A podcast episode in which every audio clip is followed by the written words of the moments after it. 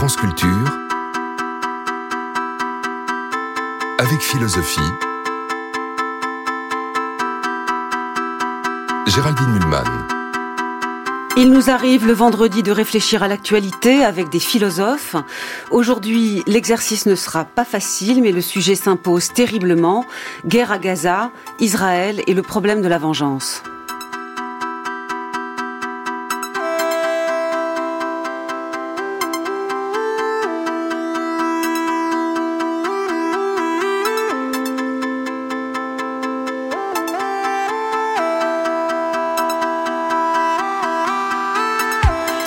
Hier, le chef du Pentagone a affirmé que plus de 25 000 femmes et enfants palestiniens ont été tués dans la guerre à Gaza.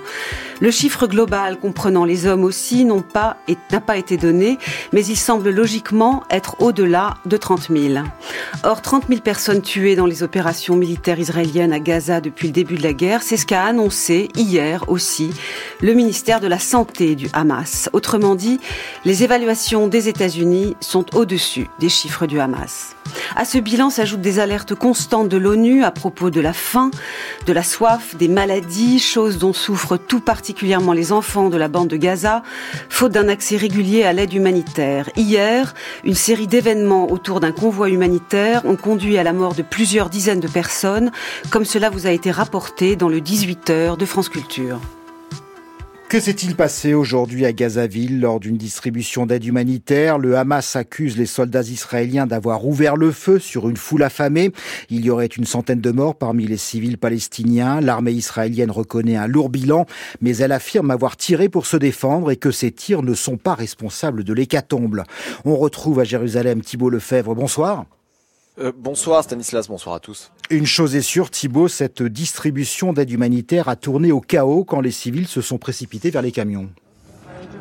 Oui, et les images sont terribles. Il fait encore nuit, il est 4 heures du matin. Des centaines de personnes s'arrachent des sacs d'aide humanitaire. On entend des tirs d'armes automatiques dont il est impossible d'établir la provenance. Quelques heures après, les premières vidéos de corps sans vie au sol sont diffusées sur les réseaux sociaux. Le Hamas parle de massacre et accuse les soldats israéliens d'avoir tiré à balles réelles sur une foule affamée. L'armée de l'État hébreu a publié cet après-midi ses premières conclusions. 30 camions sont entrés, selon elle, à Gaza par le point de passage de Kerem Shalom, c'est au sud du territoire. Ils se sont ensuite dirigés vers le nord, la zone la plus démunie de l'enclave. Le drame se serait alors déroulé en trois temps. D'abord, à l'arrivée dans la ville de Gaza, les camions sont pris d'assaut. Des dizaines de personnes seraient mortes, piétinées dans l'immense bousculade. Peu de temps après, le convoi est attaqué par des armes armées. Et puis la foule se serait ensuite approchée de soldats israéliens qui auraient d'abord tiré en l'air pour les dissuader d'avancer avant de viser les jambes des plus agressifs. Une dizaine de civils auraient été touchés. Les sources ne disent pas toutes la même chose, elles divergent sur les faits exacts, c'est encore le cas ce matin. Mais une chose semble nette, la foule affamée, la souffrance d'une population. Alors est-ce que cette guerre, qui succède aux attaques menées le 7 octobre par le Hamas contre des Israéliens massacrés en pleine fête ou dans leur maison, il y a eu à peu près 1200 morts et 250 otages. Est-ce que cette guerre défensive, que presque tout le monde comprenait, vire à la vengeance? À la vengeance comme désir de faire mal à l'infini, en écho à l'infini de la souffrance vécue. C'est ma question ce matin posée à quatre invités qui tous ont un lien à la philosophie. J'ai souhaité que soit possible ici la parole la plus libre, y compris la parole radicalement critique du comportement d'Israël, éventuellement. Mais il m'a semblé essentiel que tous les invités aient tenu les événements du 7 octobre pour exceptionnels et non pour un simple acte de guerre normal contre une domination qu'il aurait mérité. Car si l'attaque de départ ne suscite aucune émotion particulière, comment pouvoir parler de ce sentiment si vertigineux et problématique qu'est l'envie de vengeance. Bonjour Nicole Lapierre. Bonjour. Vous avez fait de la philosophie et puis vous êtes devenue socio-anthropologue. Vous êtes aujourd'hui directrice de recherche émérite au CNRS. Bonjour Astrid von Buzekist. Bonjour Géraldine. Vous êtes professeur de théorie politique à Sciences Po et en ce moment professeur invité à l'université de Tel Aviv. Bonjour Philippe Ménard. Bonjour. Vous êtes professeur en littérature comparée à l'université Clermont-Auvergne et vos travaux portent beaucoup sur ce que vous appelez la condition mémorielle contemporaine, la mémoire et ces problèmes qui intéressent aussi beaucoup Nicole Lapierre. Et bonjour Victorine de Oliveira. Bonjour. Vous êtes journaliste à Philosophie Magazine et dans un article du 1er décembre dernier, vous interrogiez la différence entre justice et vengeance. Vous rappeliez notamment cette définition de la vengeance par le philosophe Nietzsche, le désir d'étourdir la douleur. Pensez-vous, Victorine de Oliveira, qu'Israël soit dans cette guerre à Gaza en train d'étourdir sa douleur du 7 octobre? Alors la douleur, elle est indéniable. Hein. Euh, euh, comme vous, l'avez rappelé, il y a eu euh, plus de 1200 morts et la, prise de, de, quasi 300 otages, il me semble, même si quelques-uns ont été libérés depuis. Alors Nietzsche, il fait de, de, la vengeance quelque chose qui est du registre du, du pulsionnel, euh, quelque chose qui est une réaction donc à une douleur qui a été incommensurable. Cette vengeance pour lui, en revanche, il en fait quelque chose, euh, là je le dis dans son langage à lui, hein, euh, qui est quelque chose de l'ordre de la réaction et qui est donc quelque chose, bizarrement, qui est de l'ordre de la passivité. C'est-à-dire qu'on a subi quelque chose qui nous fait souffrir à une, à une dimension qui n'a jamais été connue jusque-là, et on doit euh, immédiatement réagir, et cette réaction est paradoxalement pour lui de l'ordre de la passivité, puisqu'il s'agit de euh, chercher une cause unique à cette souffrance qu'on ressent, et cette cause unique, elle est forcément euh, simpliste. Et dans la vengeance, il y a aussi quelque chose, voilà, à la fois de la passivité et pour lui donc de la faiblesse. Encore une fois, je le dis dans ces mots à lui qui sont toujours à comprendre avec une certaine forme d'ironie. Hein. Euh, il parle de la vengeance comme quelque chose qui est de l'ordre de, des brebis faibles. Donc les mots sont quand même assez, euh, comment dire, euh, euh, critiques et ironiques, mais encore une fois, voilà, c'est pour lui, il analyse ça du point de vue de la pulsion et de l'ordre de la réaction vraiment émotionnelle et corporelle quasiment. Alors parfois la réaction émotionnelle et corporelle est intéressante pour Nietzsche, mais ensuite tout dépend ce qu'on en fait, euh, il faut aussi l'élaborer. Euh, je crois qu'on peut dire ça de lui. Il y a aussi le philosophe Hegel, dont vous parlez dans votre article, qui avait à cœur de bien distinguer vengeance et justice. Alors oui, Hegel, il se situe, comment dire, dans une tradition plus classique, hein, de théorie politique euh, plus classique, où il va analyser la vengeance du point de vue, euh, comment dire, il va dire voilà, on est dans un registre plus classique, le droit, euh, si vous voulez, est là pour réguler euh, ce qui est de l'ordre des relations interpersonnelles qui peuvent être déséquilibrées, qui peuvent être, euh, comment dire, voilà, du registre de la pulsion qui qui qui arrive comme ça, voilà. Et donc le droit est là pour réguler, pour équilibrer. On, on était euh, auparavant dans un registre, donc quand je dis classique, dans un dans l'état de nature, on est dans un moment où c'est la guerre de tous contre chacun, etc. Euh, il reprend euh, le schéma un peu obésien hein, de l'état de nature, et ensuite euh, le, le, contrat social permet de, de réguler et de comment dire, de faire en sorte que la vengeance ne puisse plus être possible, mais euh, qu'on comment dire que les instances étatiques, que le droit, euh, qui euh, comment dire pardon, que le droit puisse en quelque sorte, voilà, réguler les, les, relations interpersonnelles. Et donc, chez Hegel, on a cette idée que la vengeance appartient à l'état de nature et appartient au registre de la guerre de tous contre chacun. Mmh. Alors, ça c'est pour les définitions et les enjeux philosophiques. Euh, Nicole Lapierre, comment euh, regardez-vous euh, cette guerre à Gaza aujourd'hui? J'ai envie d'abord de dire qu'il faut arrêter, qu'il faut qu'il faut tout de suite euh, un cessez-le-feu durable, une libération des otages, euh, comme préalable, enfin parce que on est face à une urgence et donc c'est un peu de la responsabilité de tous, chacun à sa place, de de dire ça, je crois. Ce qui n'empêche pas après de penser, bien sûr. Et, et, et moi, ce qui ce qui me frappe, c'est c'est euh, un, un, enchaînement absolument, euh, absolument dramatique. C'est-à-dire que Israël s'est construit euh, pour comme un, comme un abri par rapport aux, aux, victimes, aux survivants de la Shoah, comme un lieu euh, de refuge, mmh. et en même temps s'est construit euh, dans un modèle aussi contre le modèle de la diaspora, dans un modèle le, paysan, le soldat viril, une nouvelle langue, enfin une refondation totale. Et, euh, les événements du 7 octobre, euh, dans leur euh, excès et exhibition de cruauté, mmh. euh, ont réveillé euh, en Israël, et pas seulement en Israël, tout d'un coup ce sentiment de, de, grande vulnérabilité. Et en même temps, la réponse qui a été donnée par euh, Netanyahou, son gouvernement, son cabinet de guerre, est entièrement du côté de, mais en, le poussant à l'excès, du côté de cette réponse militaire virile. Alors, vengeance, oui, euh, il, y a une part de vengeance, il y a une part d'idéologie, il y a une part aussi de, euh, de, même de, conviction, enfin, euh, du grand Israël, animé par des, sortes de messianisme, enfin, donc il y a beaucoup de choses là-dedans. Mais il y a certainement, je suppose, du côté de, de cette euh, réponse euh, inacceptable, parce que, au fond, j'ai relu avant de venir à cette émission, elle aurait pu être parmi nous, ce qu'a écrit Véronique Naumgraf, qui a écrit euh, Rêve de vengeance et haine politique à propos de l'ex-Yougoslavie, et qui en a reparlé dans un article de l'Obs que j'ignorais euh, à propos d'Israël et de Gaza. Dès lors que l'on passe des relations interindividuelles au collectif dans la vengeance, c'est toujours euh, source de catastrophe, c'est toujours une construction globalisante de l'autre. Et dans cette globalisation, alors, on peut, euh, on peut le tuer, on peut le détruire, homme, femme, enfant, ce que vous avez dit euh, en introduction. Philippe Ménard, quelle est votre analyse? Ben, En fait, je pense que d'ailleurs ça fait référence aussi à, Nietzsche. Je dissocierai pas la vengeance du ressentiment.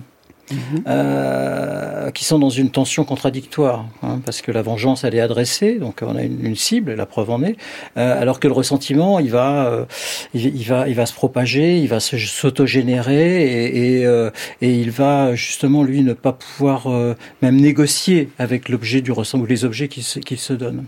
À, cela, j'ajouterais que bon, la, la, question de la vengeance, et, et, on le voit bien en plus à la fois quand on prend l'histoire d'Israël et même l'histoire l'histoire euh, du peuple juif, euh, jusqu'à aujourd'hui, euh, on voit cette extrême violence une dimension mythique, quelque chose qui va dépasser, qui va faire événement, donc en faisant événement qui, va tout à fait, on peut dire, complaire aux, logiques actuelles de la médiatisation, hein, mais qui aussi va, pouvoir, être un enjeu pour non pas Israël mais pour ceux qui gouvernent Israël en ce moment. Mhm. Et, qui vont pouvoir jouer avec ça pour, euh, euh, d'une certaine manière, écarter le temps que la violence va s'abattre, en l'occurrence sur, sur Gaza, leur propre responsabilité.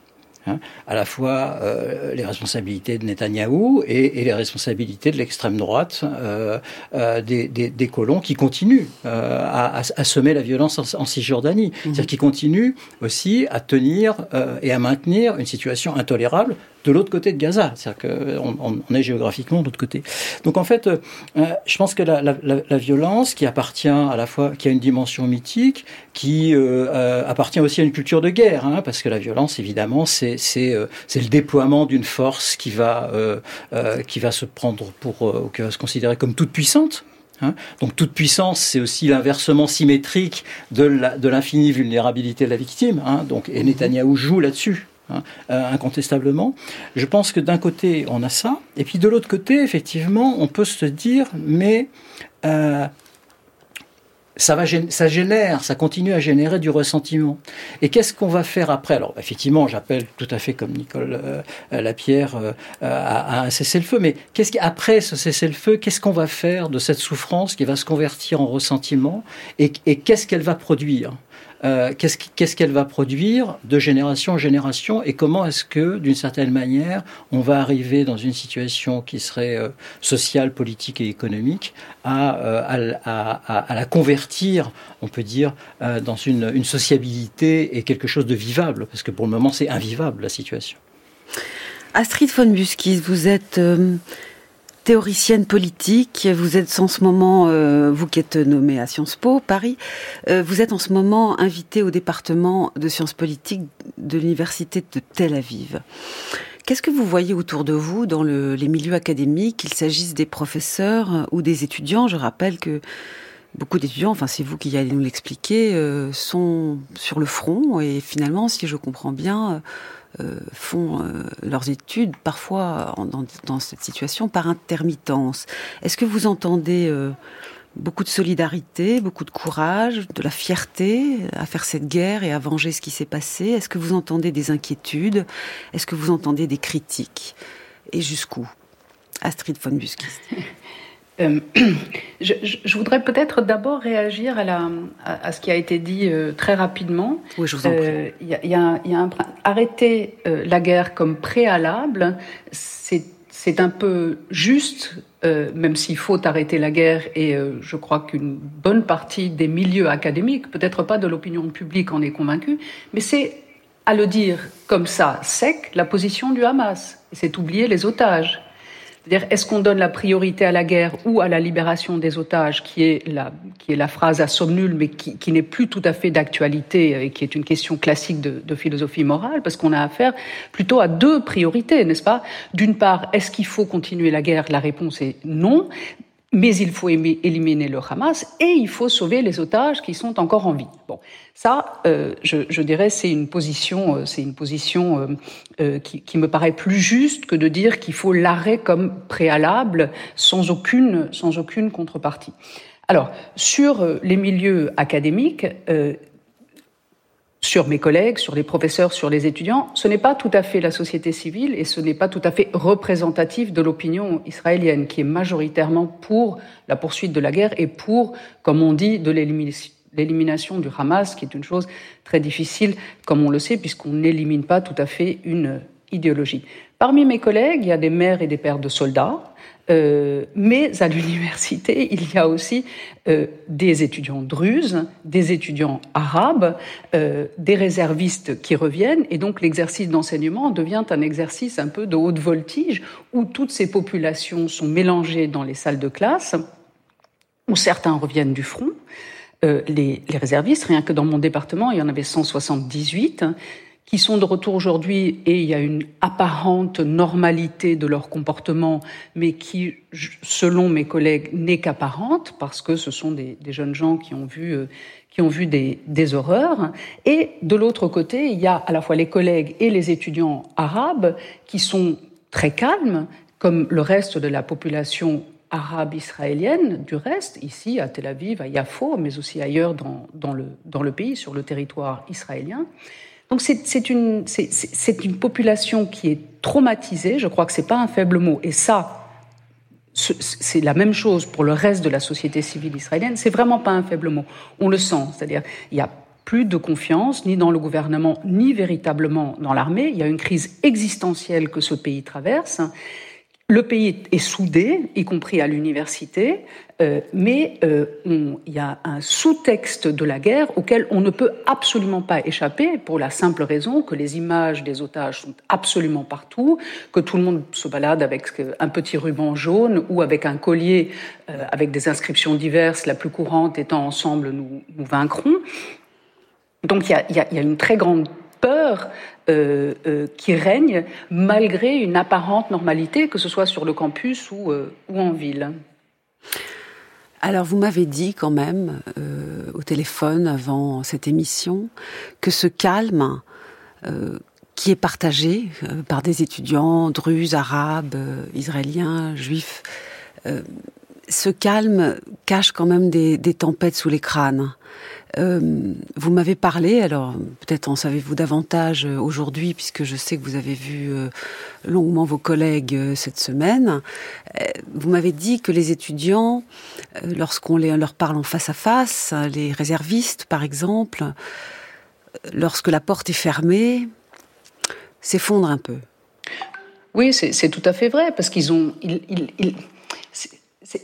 ont un double statut en quelque manière, les étudiants, ce qui les rend très intéressants comme, comme témoins, et, certains, certains collègues, certains jeunes collègues aussi. Ils ont compris à la fois que la guerre est une chose horrible. Nous, on a oublié un peu, même si l'Ukraine, c'est juste à côté. Il me semble qu'on a un peu oublié ce qu'est la réalité de la guerre et ce qu'est un combat urbain, euh, celui que mènent euh, les, soldats, les soldats israéliens. Donc, ils ont compris à la fois l'horreur de la guerre, ils ont été euh, impliqués dans ces horreurs, et ils ont compris aussi que cette guerre-ci, et peut-être encore plus depuis hier, euh, que ce pays est à un carrefour. Le terme est Deli Barnavi et je trouve qu'il est, qu'il est très juste. Au stade actuel de la guerre, se joue quelque chose de très important et d'existentiel pour ce pays et peut-être même pour l'avenir de la démocratie, pas seulement dans ce pays, mais ailleurs. Et cette, cette, crise existentielle dont je parlais tout à l'heure, eux en ont fait l'expérience dans leur chair. Il y a quand même plus de 20 000 euh, soldats blessés gravement dans les, dans les hôpitaux, qui sont encore euh, ou qui en sont, en sont sortis. C'est un chiffre absolument énorme et qu'on ne doit qu'à, euh, non pas les morts, mais les survivants, on les doit au progrès de la, de la médecine sur le, sur, le, sur le terrain. Donc ces étudiants, pour répondre à votre question plus brièvement, pardon, ces étudiants, quand on les convoque dans les bureaux, parce que l'université appelle maintenant les étudiants un par un pour les faire revenir ou pour tenter d'arranger un retour vers les études euh, que ce soit par Zoom, que ce soit en temps partiel, etc. Donc quand on les convoque, y compris les officiers, donc vous, le savez, les étudiants ici sont plus vieux qu'ailleurs parce qu'ils ont fait leur service militaire et les réservistes sont encore plus vieux. Donc même des officiers, quelquefois, lorsqu'on les convoque, me disent mes collègues, et la doyenne du département en particulier, craquent, pleurent à 29, 30, 32 ans, parce qu'ils ont fait l'expérience de la guerre, l'expérience brutale euh, de, de la guerre soit parce qu'ils ont été stationnés dans le nord, par exemple, soit où ils prennent encore euh, aujourd'hui, hier, avant-hier, des, euh, des, des, des, tirs, soit qu'ils ont été dans Gaza, soit qu'ils ont été à la frontière de Gaza. J'ai parlé hier avec une mère de deux garçons. Les deux sont partis le 7 octobre au soir. Ils sont revenus tous les deux sains et saufs, mais lorsqu'elle me racontait ça, elle avait les larmes aux yeux. Et c'est compréhensible. Hmm. Alors j'aimerais savoir comment ici en studio vous réagissez à ce témoignage d'Astrid von, Buskis qui est au département de sciences politiques de l'université de Tel Aviv. Euh, Nicole Lapierre, on entend dans ce témoignage, me semble-t-il, bon, un traumatisme, c'est le mot qu'a employé Astrid von Buskis, avec des, des symptômes, puisqu'on est dans ce registre de, de, de vocabulaire, euh, surtout dans l'intimité, par exemple d'un face-à-face avec un professeur, euh, un étudiant crack, porte fermée. On se demande aussi dans quelle mesure ce traumatisme pourrait peut-être générer du débat. J'ai l'impression qu'on n'en est pas vraiment là. La société israélienne est une société très libre en termes de parole. C'est encore une démocratie normalement. Euh, Est-ce que nous, nous, nous ne sommes pas un peu étonné à distance que, pour l'instant, il n'y ait pas un farouche, euh, un sauvage euh, débat public, ce qui probablement est un est un peu un peu fou d'imaginer ça en pleine guerre. C'est peut-être pas le moment. Mais est-ce que vous, vous, avez aussi ce désir qu'ont beaucoup que que ça discute un peu plus? Je ne sais pas si euh, faut exprimer un désir que ça discute un peu plus, mais euh, mais euh, il se passe, euh, il se passe quand même des choses, il me semble. Mais enfin bon, moi je, vois ça à travers à travers la presse, pas seulement la presse française. Enfin, je regarde régulièrement les articles d'Aretz et et je vois que ce qui était encore impossible il y a pas si longtemps, c'est-à-dire des manifestations pour la libération des otages, bien sûr, et ça depuis le début, mais aussi des manifestations contre Netanyahou, beaucoup moins massives qu'elles n'étaient euh, avant euh, euh, l'attaque du 7 octobre, mais recommence et réprimées d'ailleurs. Enfin, on a vu, on a vu des images. Je vois aussi des articles extrêmement critiques à la fois des enquêtes, mais aussi des, des partis pris des, dans, dans qui, qui j'imagine, doivent être quand même un peu matière à, à débat dans, dans ce pays. Mais en même temps, euh, je pense vraiment que plus les situations sont dramatiques, traumatisantes, et je mesure le, le, le traumatisme, plus il faut quand même essayer de continuer à penser, à s'interroger. Mais bien sûr, vu d'ici, c'est un peu facile à dire. C'est pour ça que je tenais à ce qu'on ait aussi une parole de témoignage sur place, dans des milieux où normalement on aime discuter, qui sont mm. les milieux euh, académiques. Et, effectivement, euh, on se sent un peu gêné ici. Euh, nous ne sommes pas dans le traumatisme concret de la guerre, Philippe Ménard. Néanmoins, est-ce que l'extérieur, les juifs notamment, mais pas seulement eux, la diaspora, mais pas seulement elle, a un rôle qui est de ne pas totalement collé euh, au trauma israélien, d'après vous? Oui, je pense qu'il y, a un rôle à, ne pas coller ni au trauma, euh, ni justement pour reprendre le sujet de, notre rencontre, euh, ni, au, désir de vengeance. Euh, parce qu'il faut, il faut aussi croire. Alors effectivement, on a, on, a, on a beaucoup dit que la société israélienne se radicalisait du côté des orthodoxes, etc. Et ils sont, ils sont là, et je le disais tout à l'heure, y compris dans les colonies. Mais aussi, il y a un véritable potentiel de, de débat, d'interrogation, de paroles publiques qui s'échangent, hein, que j'avais vécu aussi en, en, à l'université euh, au printemps dernier, et, et, avec une capacité qui pourrait nous en, nous en apprendre même euh, à, à, aux, sociétés, aux sociétés européennes, euh, ici en tout cas. Et, et, donc, ça, je pense qu'il faut effectivement tenir à distance ces, ces, ce désir de vengeance, euh, c'est aussi euh, cette euh, façon dont on peut être submergé par l'émotion, hein, l'émotion des crimes du Hamas, parce que c'est aussi jouer leur jeu. Parce que de toute façon, le Hamas joue, a joué sur le jeu de la vengeance et, d'une violence qui allait s'abattre, non pas sur, eux, mais sur la bande de Gaza et sur la population palestinienne. Donc c'est cette question de la vengeance et, de, la, violence extrême joue le jeu du Hamas joue d'autant plus le jeu du Hamas que eux, ils se retrouvent hors scène. C'est-à-dire que quand on va euh, accuser Israël euh, de génocide, euh, évidemment, le Hamas, lui, il, il, il s'invisibilise à, ce niveau-là. De même pour, pour toutes les, bon, les exactions, les viols qui ont été commis, tout ça devient de plus en plus invisible, alors que on, recentre sur la, question du droit avec, Israël. Donc pense qu'effectivement, s'il y a, on peut dire, un, une, tâche, un effort, une responsabilité à faire, c'est de pouvoir se mettre à distance ou mettre à distance de cette question de la, vengeance et de la violence extrême pour dégager un espace de débat et de, discussion et de parole démocratique à ce niveau-là. Je pense que c'est ce qui est le plus important. Victorine de Oliveira voulait peut-être réagir tant au témoignage d'Astrid von Buskis qu'à qu ce que viennent de dire euh, Nicole Lapierre et Philippe Ménard? Alors oui, le témoignage d'Astrid est vraiment euh, intéressant et même important parce qu'on a l'impression d'une sorte de, fatalité hein, qui frappe les soldats et ça c'est c'est sûrement, enfin c'est important voilà de, le rappeler parce qu'on a, on imagine bien, comme vous dites de l'extérieur, euh, quand on est dans notre petit confort, on se dit voilà c'est des gens qui sont appelés, qui vont faire la guerre, mais on imagine bien que se retrouver dans des rues qu'on ne connaît pas, obéir à des ordres euh, et avec lesquels on n'est pas toujours d'accord. Voilà, ça doit être quelque chose de, de, terrible, même si on a été formé pendant, je crois que c'est deux ans, le service militaire là-bas.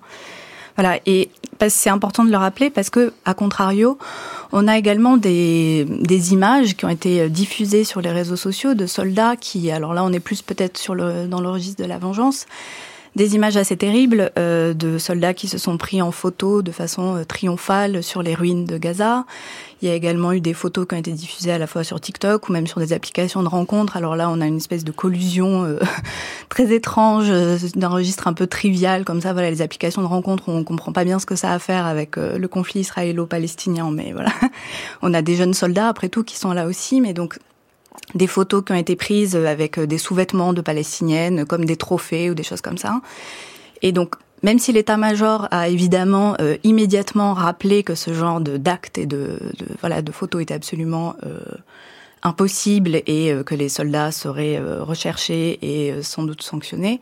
Bon, on a quand même aussi cet autre visage qui montre une volonté peut-être de la part de soldats, alors une volonté qui est sans doute individuelle, hein, il ne s'agit pas d'une volonté qui est émise par l'armée, enfin par le commandement de, l'armée, mais on a quand même une volonté voilà, de, punition et de, de, frapper, même d'humilier, voilà, d'une certaine façon. Alors, puisque vous parlez euh, du comportement des soldats, il n'y a pas que ce que vous venez de décrire, même si ça existe en effet. Il y a quelques soldats israéliens euh, qui euh, désertent, qui refusent d'aller faire la guerre et qui, évidemment, subissent des sanctions. Je vous propose d'écouter un soldat israélien de 18 ans, Tal Mitnik, qui s'exprimait en janvier sur Sky News. Uh, uh, je suis arrivé au bureau d'enrôlement. Je leur ai dit que je ne le ferais pas. J'ai refusé. Ils m'ont envoyé dans la cellule de détention et puis j'ai été condamné à 30 jours de prison. Pensez-vous que certaines des personnes avec qui vous avez purgé votre peine, ou certains gardiens, ou même le grand public israélien, vous considèrent comme un traître? Pas seulement. Je l'ai déjà entendu de nombreuses fois, mais je ne me considère pas comme un traître, évidemment. Je pense que je travaille dans l'intérêt des Israéliens et des Palestiniens, car aucun de nous n'est libre tant que nous ne le sommes pas tous. Seule la paix et seule la liberté peuvent nous apporter la sécurité. L'objectif de la guerre est d'éliminer le Hamas et de ramener les otages. Cela ne peut pas être réalisé avec de plus en plus de combats, car, comme nous l'avons vu, la façon dont nous avons ramené les otages en fin de compte était un accord dans le cadre duquel nous échangions des prisonniers contre des otages. Vous refusez donc de servir à nouveau? Oui, il pense que me condamner à 30 jours me fera me sentir menacé d'une manière ou d'une autre. Mais je reste fidèle à mes convictions et je refuserai de servir à nouveau. Et vous pensez vraiment retourner en prison? Oui, mardi après-midi ou soir, je, serai renvoyé en prison pour une nouvelle peine. Je précise que Tal Mitnick a écrit une lettre qui a été traduite et publiée dans le journal Libération du 26 décembre. Lettre où ce jeune homme disait ceci Je refuse de participer à une guerre de vengeance. Nous ne sommes pas envoyés pour nous battre pour la paix, mais au nom de la vengeance.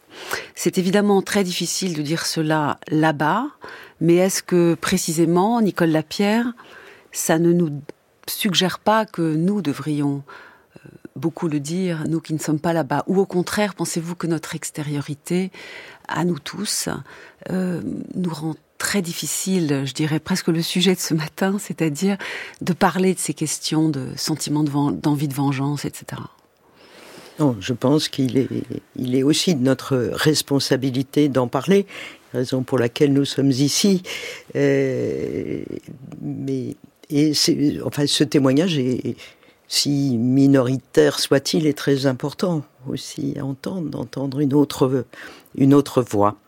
Et, mais je pense aussi que, même si c'est le thème qui nous réunit, la question de la vengeance, et qu'elle et qu'elle elle joue en effet de façon dramatique, euh, aujourd'hui, euh, il y a bien d'autres ingrédients que la vengeance. Et si on ne parle que de la vengeance, il, y a un risque de dépolitisation de la question. La question est éminemment politique et n'aura aussi de solution évidemment que politique et pas, de solution armée.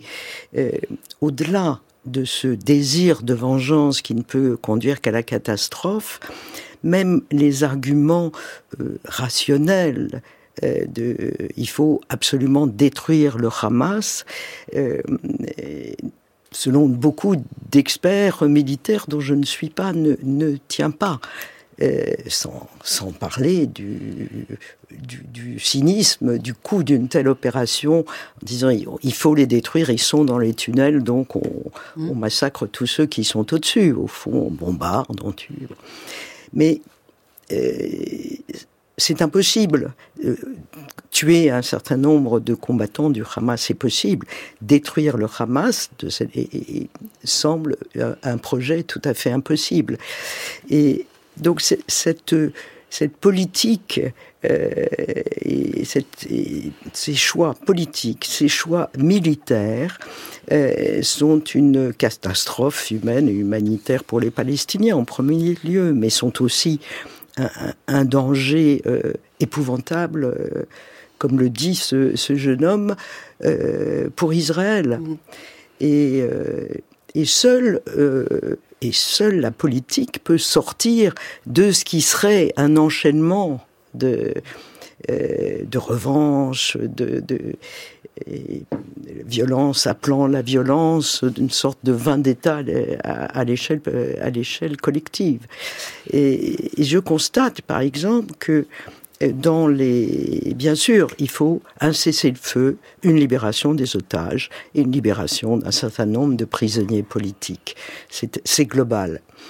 Dans ces prisonniers politiques, il y en a un qu'Israël ne veut absolument pas lâcher, qui est Marwan Barghouti. Oui dont beaucoup disent que euh, il est extrêmement, il est du Fatah et pas du Hamas.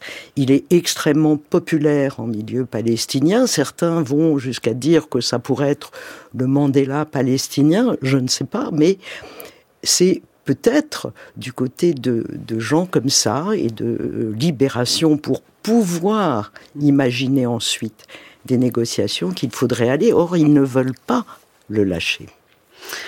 À ce propos, Astrid von Buskis, je voudrais vous interroger. Vous avez dit tout à l'heure que l'obsession extrêmement légitime euh, des otages hein, était centrale hein, et expliquait que l'idée du cessez-le-feu point soit difficile à entendre pour beaucoup de gens en Israël. Cessez-le-feu, mais libération des otages. Et évidemment, on entend dans ce que vous dites qu'il y a d'autres voies euh, pour lesquelles il faut la guerre et non le cessez-le-feu pour libérer les otages. Je crois qu'il y a tout un débat là-dessus interne. Est-ce qu'il faut continuer la guerre pour libérer les otages ou au contraire ce n'est pas la bonne méthode? Il faut un accord et un cessez-le-feu pour libérer les otages puisque les 112 premiers otages ont été libérés précisément par un accord et un cessez-le-feu. Est-ce que euh, vous pourriez nous dire l'état de cette, pensée, de ce, débat autour de vous? Et euh, justement, euh, est-ce qu'on parle autour de vous de cette possible ou intéressante libération de ce personnage qui pourrait peut-être, sinon faire la paix, du moins permettre un cessez-le-feu fécond avec sortie des otages dont vient de parler Nicole Lapierre oui, euh, je, vais vous je, vais vous répondre euh, tout de suite. Je, voudrais juste euh, répondre à la question qui s'est posée avant sur le mais, mais ça va avec mais je vous en prie, bien sur la liberté de, de, parole. La liberté de parole est absolue ici. Il n'y a pas de, il n'y a absolument aucune chape de plomb qui n'existe. Il suffit d'ouvrir Haaretz le matin pour avoir euh, des, des contre-voix de, de toutes sortes. Aujourd'hui encore, par exemple, après la mort de, lors de la distribution de l'aide humanitaire hier, l'éditorial euh, dit très clairement qu'il faut un arrêt de la guerre et un deal au plus vite, le plus favorable évidemment possible, pour les otages. Alors c'est évidemment une situation épistémologique fermée, c'est-à-dire le vieux dilemme entre la morale et l'utilité. Je reviendrai à la, vengeance dans, un instant, c'est-à-dire qu'est le poids de l'un, qu'est le sacrifice de l'autre, parce que ça se joue à, plusieurs. Il y a les soldats, il y a les otages, il y a la population civile des deux côtés, évidemment les Gazaouis, mais aussi le public euh, israélien. C'est-à-dire, est-ce qu'il faut faire une guerre dure? C'est ce que semble penser le, cabinet de guerre pour sauver les otages et au péril des soldats israéliens, ou est-ce qu'il faut conformément à l'éthos de Tsahal historique et qui correspond plutôt à l'opinion publique israélienne aujourd'hui, continuer la guerre, mais dans une moindre proportion, mais surtout sauver euh, jusqu'au moindre soldat, jusqu'au moindre soldat. Et, pour ça, il faut faire un deal au plus vite, évidemment, avec le Qatar, l'Égypte, ou plus exactement sous le parapluie du Qatar, de l'Égypte, des, euh, des États-Unis, etc. C'est-à-dire que le, le, le, futur des otages aujourd'hui devient de plus en plus important. C'est-à-dire, si on, s'il y a une trêve aujourd'hui et si on libère des otages, selon euh, les, les, les commentateurs aujourd'hui, ce serait la fin euh, de la guerre, contrairement à la dernière fois où on avait dit si on libère les otages, si on fait une trêve, c'est la, c'est la, c'est la fin de la guerre. Si on trouve un deal cette fois-ci et une sortie par le haut, si je puis dire, pour, euh, pour Netanyahou, euh, ce serait, ce serait aujourd'hui la fin de la, de la guerre. Le problème, dernière chose, euh, et après je, je, pourrais revenir éventuellement à la liberté de, de parole et à, et, et à ce que Nicole Lapierre appelait la vendetta à l'échelle collective, je ne suis pas sûre qu'il faille que, que, que je sois d'accord avec, euh, avec ce terme. Pourquoi, pardon, je passe tout de suite à ça.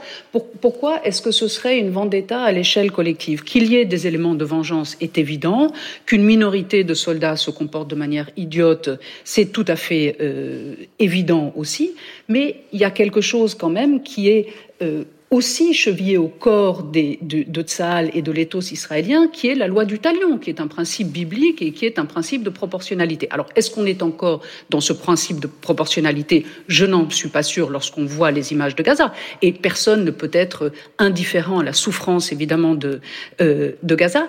Mais le choix aujourd'hui, me semble-t-il, et, et ça, c'est assez juste, ça a été dit euh, tout à l'heure, je crois que c'est par, par M. Ménard, ou par Nicole Lapierre, où est la politique dans cette affaire? C'est-à-dire que les commentateurs ici disent aussi il faut choisir maintenant entre la politique et la guerre. C'est-à-dire la guerre ne peut pas être son propre, son propre but, en quelque mhm. manière. C'est-à-dire c'est le, c'est, le scénario euh, anti-clausewitzien, comme le dit toujours Elie euh, Barnaby. C'est-à-dire non pas la guerre qui est la continuation de la politique par d'autres moyens, mais c'est une guerre à peu près sans politique si on n'arrive pas très vite à, à, un deal aujourd'hui. Et dernière chose quand même, parce que, parce que vous, vous, disiez que la parole pourrait être limitée ici, non. Tous les samedis soirs, il y a des, il y a des manifestations à Kaplan, tous les, tous les samedis soirs, il y a des manifestations place des otages. Les familles, encore cette semaine, vendredi dernier, ont dressé des tables de Shabbat sur l'Ayalon. L'Ayalon, c'est le périphérique euh, local, euh, le vendredi soir, c'est-à-dire en empêchant les autres, ceux qui voulaient éventuellement faire le Shabbat, de rentrer chez eux.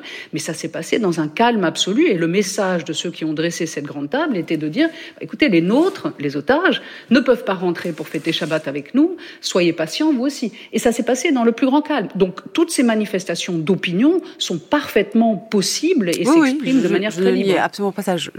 J'évoquais le, statut, euh, disons, d'une parole critique. Euh, très ferme. Elle existe. Oui, non, mais, mais, en droit, bien sûr. Mais en même temps, moi, je comprends très très bien, et je pense l'avoir dit, que ce soit un moment très difficile pour euh, pour euh, pour se chamailler. Comment dire Et le traumatisme est considérable. Vous l'avez dit. Et je voulais juste dire qu'il est bien normal que ce soit difficile de de d'attaquer frontalement la politique menée alors qu'on est en guerre et que la, guerre c'est le moment de la solidarité. en aucun cas, euh, ce problème ne peut être traité euh, simplement. Euh, Philippe Ménard. Vous savez ce qu'il y a sur les abribus euh, ici Juste une phrase sur les abribus ici. On voit une image de Netanyahou, pas sa meilleure photo, pas son meilleur portrait.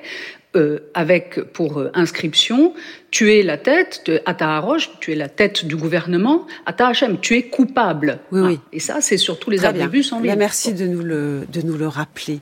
Euh, Philippe Ménard.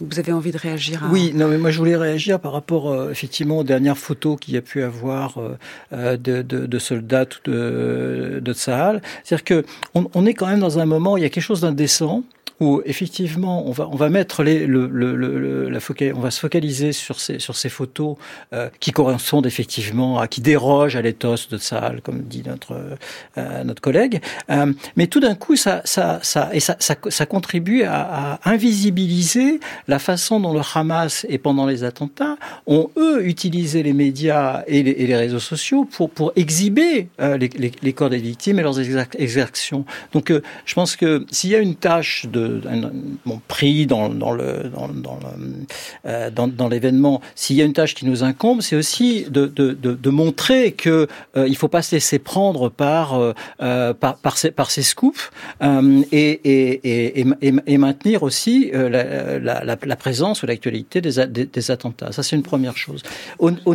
Aussi au niveau de, au, au niveau de, notre propre espace, qui n'est pas effectivement euh, en, Israël, c'est aussi d'arriver à, objectiver euh, tout cette, ce retour de propos antisémites, euh, ces, slogans Free Palestine, de, de et, et, qui renvoient aussi à, à des à, bon que les gens en aient conscience de de façon intentionnelle ou non, qui renvoie aussi à des, à des, à des propos qui nient complètement l'existence d'Israël. Alors je suis justement, je voulais c'est ça le problème ce sujet un moment dans cette émission.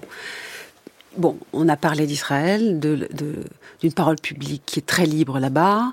Euh, moi aussi, je suis comme vous, Nicolas Pierre, je lis à Haaretz. Euh, il suffit encore de voir ce matin le papier de Amos euh, Harel qui, qui, qui, dit que euh, si on continue comme ça, on fragilise le on, c'est Israël, euh, le lien avec les Américains, et il y a aussi une confiance excessive dans le fait que les pays du Golfe vont financer ensuite une éventuelle reconstruction. Enfin, il y a des, des naïvetés politiques qui sont clairement dénoncées, et bien évidemment euh, que ça existe dans la société israélienne, cette critique.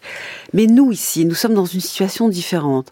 Mon impression, c'est qu'il nous est très difficile d'être dans une fermeté critique, voire une radicalité, puisque nous beaucoup viennent de le dire dans ce studio.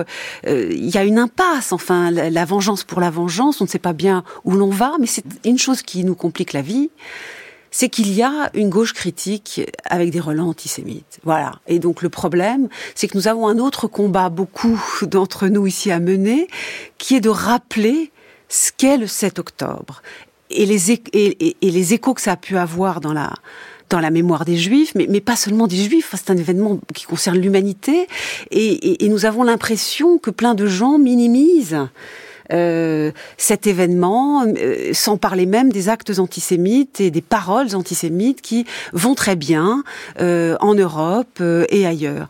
Nicole Lapierre, nous avons ce fil à la patte, qui, que nous avons un autre combat, beaucoup d'entre nous à mener, qui est de lutter en même temps contre l'antisémitisme qui se loge, pas toujours, je pense vraiment pas toujours, mais parfois dans la critique d'Israël.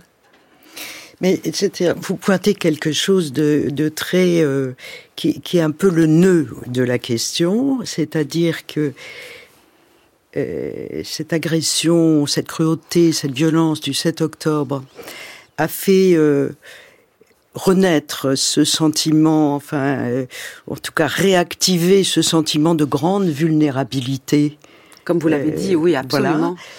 Et en même temps, les réactions euh, euh, de, euh, du gouvernement Netanyahou, de, de son cabinet de guerre et ce qu'on voit à Gaza aux yeux du monde euh, donnent une image de puissance destructrice, à tort ou à raison, mm. qui alimente en effet pas seulement l'antisionisme, mais ce glissement douteux euh, entre de, de l'antisionisme qui lui-même, s'il veut la destruction d'Israël, est indéfendable à mes yeux, mais euh, qui glisse vers euh, l'antisémitisme. C'est-à-dire que on a à la fois cette reviviscence de la vulnérabilité et de la montée de l'antisémitisme mm. partout, attesté, documenté, et en même temps euh, une, une, situation qui euh, qui alimente le pire aussi. Et donc il faut il faut en effet tenir le debout. Il faut essayer de combattre de combattre tout ça. Et en effet, euh, l'antisémitisme euh, n'est pas le propre euh, de l'extrême droite, ni en France ni ailleurs. D'ailleurs, il y a aussi, il peut y avoir de l'antisémitisme. Il y en a eu, il y en a encore. il peut y en avoir dans dans la gauche radicale ou, ou dans d'ailleurs dans tous les partis avec un vieux fond qui se réactive euh, qui se réactive de façon euh, euh, évidente, évidente aujourd'hui. Philippe Ménard Oui, elle n'est pas le propre de l'extrême droite, mais on, on, on, arrive quand même à une situation aussi, aberrante que l'extrême droite va se poser en, en, en, du côté des défenseurs des juifs et en bouclier contre, contre, contre l'islam. Tu as raison. Il, faut, là aussi, on a quand même une tâche à, à, à intellectuelle à reposer des, à poser des repères, à rappeler quand même à quel point ces, ces, dernières, ces dernières semaines et avec, avec l'attentat du 7 octobre, mais aussi bien avant, les stratégies de l'extrême droite pour se dédiaboliser entre guillemets, ont fait qu'ils ont récupéré aussi cette, cette situation. Oui. Et ça, c'est. Bah, je pense que c'est un moment, euh, c'est un tournant historique. Tout à l'heure, quelqu'un parlait d'un carrefour. Euh, c'est un tournant historique que l'extrême droite se montre à ce point l'ami des Juifs. Alors les, tournants et, les, événements, je m'en méfie. Je pense que ça participe d'une stratégie de, euh, déjà de, longue date, euh, avec le passage du Front National au Rassemblement National, avec le positionnement aussi qu'il a une constante de l'un à l'autre vis-à-vis d'une espèce de, de, racisme ou de xénophobie contre l'islam, et qui effectivement, dans des situations telles que que actuellement euh, et avec évidemment l'aide du terrorisme du, Hamas va se va se ressaisir stratégiquement de cette situation-là pour se faire passer comme une espèce de dé défenseur de la cause des Juifs euh, contre euh, et, de nourrir un, sentiment anti-arabe. Donc euh, en France hein, déjà. Je pense que ça, c'est très dangereux. Nicole Lapierre sur ce point. Oui, je suis, euh, je suis complètement, euh, absolument d'accord avec ce qui vient d'être dit. C'est très important. Et il faut, euh, il faut se méfier. Euh, il y a parfois euh, d'étranges et dangereux faux amis. Euh, je crois que c'est un, c'est un très proche de Netanyahou qui a dit mais euh, finalement c'est pas tant le soutien d'une partie des Juifs américains qui compte aujourd'hui, c'est le soutien des euh, évangélistes qui ont une vision aussi, enfin de d'un grand Israël ou oui où, où, Jésus reviendrait, enfin, une conception un peu euh, mystico-délirante à mes yeux, mais euh, voilà, c'est, il faut, euh, là encore, c'est, il faut revenir, je pense, à quelles sont les positions politiques, quels, quels sont les, les repères idéologiques. sinon, il y a des alliances de circonstances qui sont assez épouvantables. Victorine de Oliveira, voulez-vous réagir à ce problème, au fait que chez nous, en dehors d'Israël, l'ensemble du débat sur Israël est sans arrêt grevé par le problème de l'antisémitisme qui parfois se loge dans la critique d'Israël. Alors on l'a bien senti au lendemain des, attaques, il y a eu un malaise, euh, je pense notamment de, la part du, gouvernement qui a souhaité euh, interdire les manifestations euh, en soutien à la cause palestinienne en mobilisant la question de l'ordre public et euh, par crainte qu'il y ait des slogans antisémites euh, qui euh, émergent et qui voilà mm. causent à la fois trouble à l'ordre public, atteinte à la dignité humaine, etc. Puisque l'atteinte à la dignité humaine est dans le est une des, définitions du trouble à l'ordre public. Et on, on, se souvient, je pense, de, du grand malaise et de la polémique que, que ça a créé. Euh, alors, cette interdiction a été finalement levée c'est désormais, je crois, depuis euh, fin octobre, euh, au préfet de décider si les manifestations peuvent avoir lieu. Et à l'époque, j'avais écrit un, un billet dans Philosophie Magazine, alors qui était peut-être un petit peu naïf, mais euh, je, je, je n'y ai pas évidemment le fait qu'il puisse y avoir un risque à la fois bon de dégradation et, et, effectivement d'expression de, de, de, comment dire de slogans antisémites.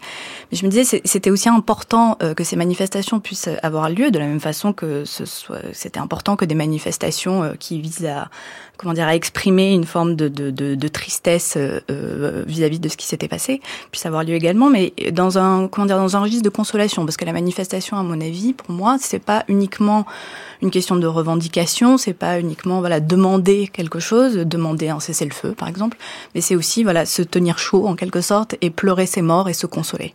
Astrid von Busquet, vous allez avoir le dernier mot.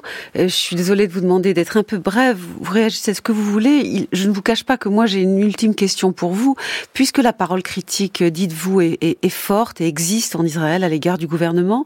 Est-ce que vous pensez que nous sommes au début du fin du règne de Netanyahou ou au contraire sa, sa puissance est encore très grande, surfant sur l'émotion bien normale d'un état de guerre?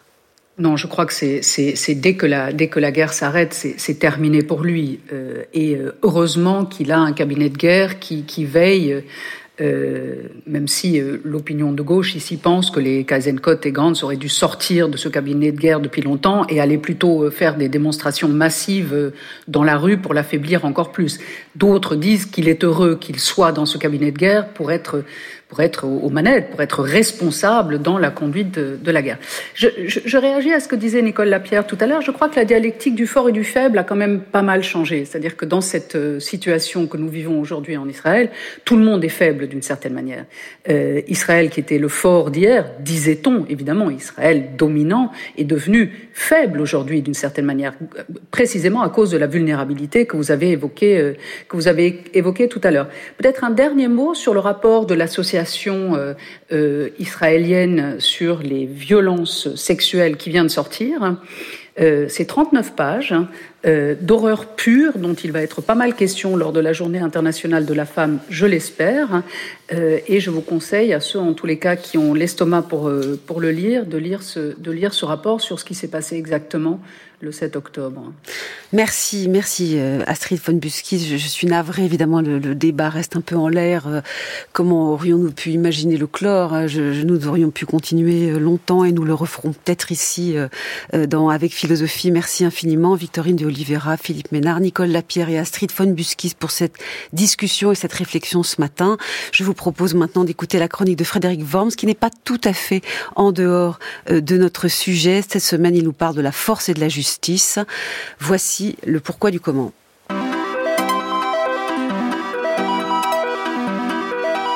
Comment justifier l'usage de la force L'opposition entre force et justice est au principe de toute la philosophie morale et politique. La force n'est pas un principe de justice parmi d'autres qu'on pourrait en quelque sorte comparer à d'autres. C'est le contraire de la justice dans les relations entre les humains. Soit vous réglez les expériences humaines, le sentiment d'injustice, de diversité, de conflit par la force, soit vous le réglez par un principe de justice et vous discuterez lequel. Disons que le principe commun de tout ce qui sera juste sera d'avoir été consenti et non pas d'avoir été simplement imposé par une force plus grande à une force plus faible et donc imposé par une force à une faiblesse. L'opposition entre force et justice est donc au cœur de la vie humaine.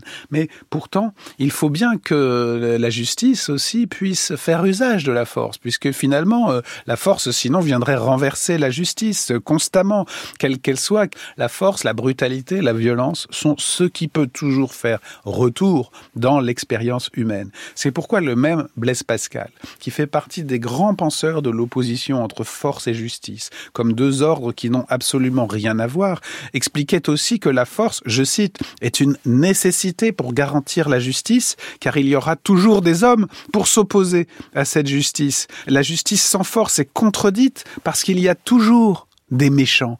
Et donc il faut aussi ce que certains sociologues comme Max Weber ont appelé pour l'État, une fois institué, un usage légitime de la force. On connaît cette phrase célèbre de Max Weber. L'État se définit par ce qui a le monopole de l'usage légitime de la force. Il y a un contrat, il y a un accord, il y a une constitution qui a été adoptée et qui donne, qui transfère en effet l'usage de la force à des institutions collectives comme étant acceptées consenti, légitime, par opposition à tous les autres qui ne le sont pas.